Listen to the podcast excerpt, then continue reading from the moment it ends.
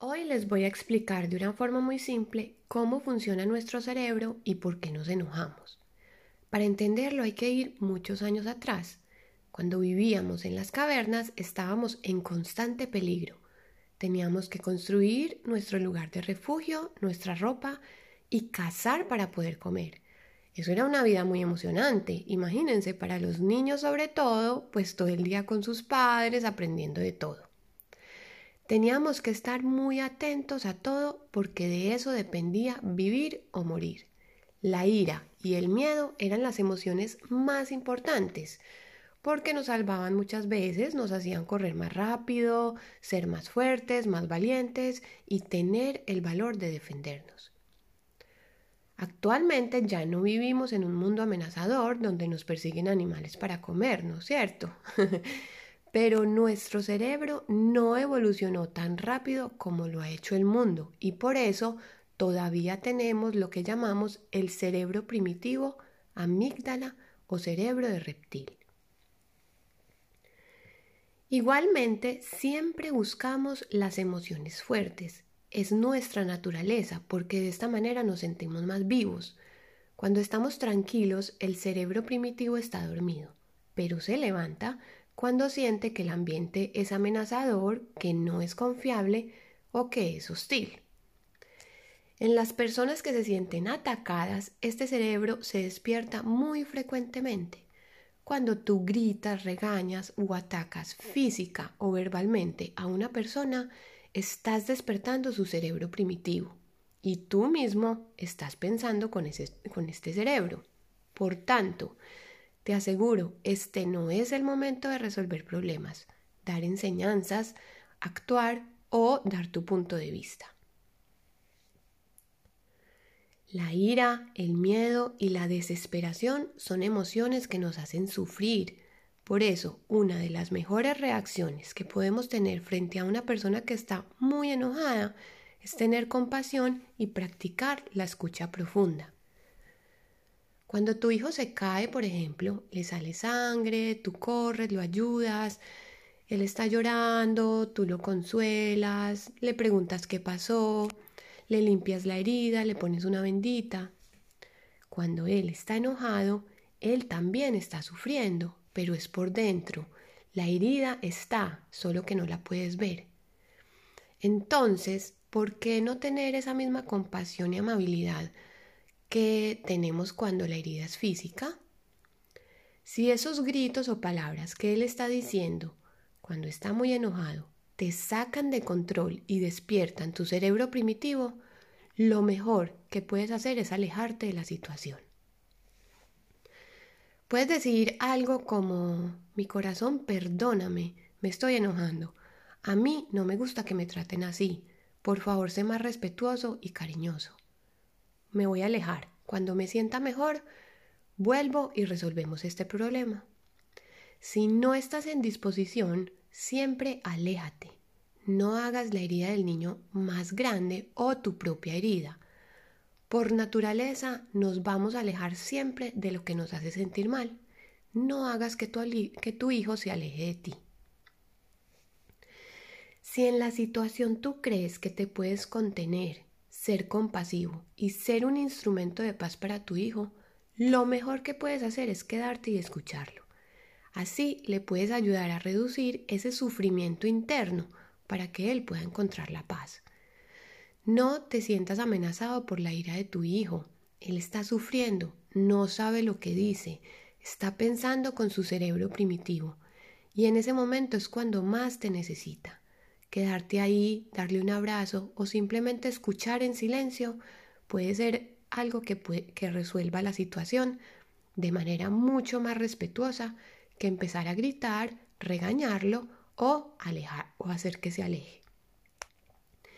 También puedes usar el método del robot, que es enfrentarte a la situación sin juzgar, sin opinar o regañar, solo entendiendo y preguntando. Como por ejemplo, mi corazón, Veo que estás muy enojado. Cuéntame qué pasó. Mientras él empieza a hablar, tú le dices, sí, te entiendo. Ajá, cuéntame más. Wow, veo que eso te enojó demasiado. Esto es muy difícil. ¿Por qué? Por nuestras neuronas espejo. Al tener a alguien al frente que está muy enojado, por lo general nosotros también nos enojamos.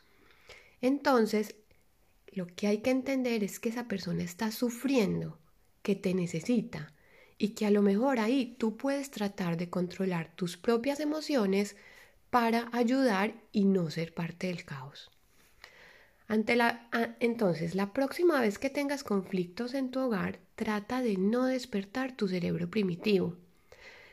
Intenta ayudar a los demás, reducir su, su sufrimiento y ayudarlos a que se sientan mejor. Los conflictos solo se terminan por medio de la comunicación. Habla con tus hijos cuando ellos estén muy receptivos de las cosas que han pasado, que no les han gustado, de los caos, los problemas y las cosas que los han hecho enojar. De esta manera podemos resolver, resolver todas las situaciones de manera más apropiada y efectiva. Cuando estamos en medio de una pelea y vemos a otras personas pelear, lo que se genera dentro de nosotros son emociones como la ira, la desesperación, la ansiedad y el estrés. El ambiente se vuelve inestable y caótico.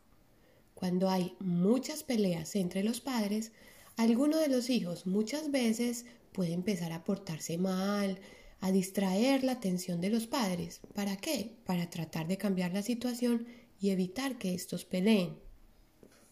Esto es muy común porque los niños viven en un mundo egocéntrico, en donde ellos creen que son el centro del universo y que las cosas que pasan a su alrededor son por culpa de ellos. Por eso, muchas veces, cuando los hijos se portan mal, una buena opción para entender esas situaciones cómo es la relación de los padres. Cuando un niño vivió en una familia con muchas peleas, violencia y gritos, se acostumbra a ese ambiente y en el futuro inconscientemente va a buscar parejas conflictivas. Esto solo porque aprendió a demostrar el amor a través de eso, gritos, peleas y algunas veces golpes. Si las personas llevan mucho tiempo viviendo en un ambiente caótico, se termina naturalizando la agresividad y se cierran las puertas a una vida más tranquila, armoniosa y feliz. Por el contrario, para muchos niños que son nobles y sensibles, no la naturalizan, pero crean ansiedad, inseguridad y miedos que no les van a ayudar en el futuro. Es que mi pareja no cambia, no hay nada que hacer. Bueno, yo te digo, ¿y qué tal si cambias tú? Muchas veces cuando tú cambias se resuelve el conflicto, ya que la pareja y las familias son un sistema. Si uno cambia, todo cambia.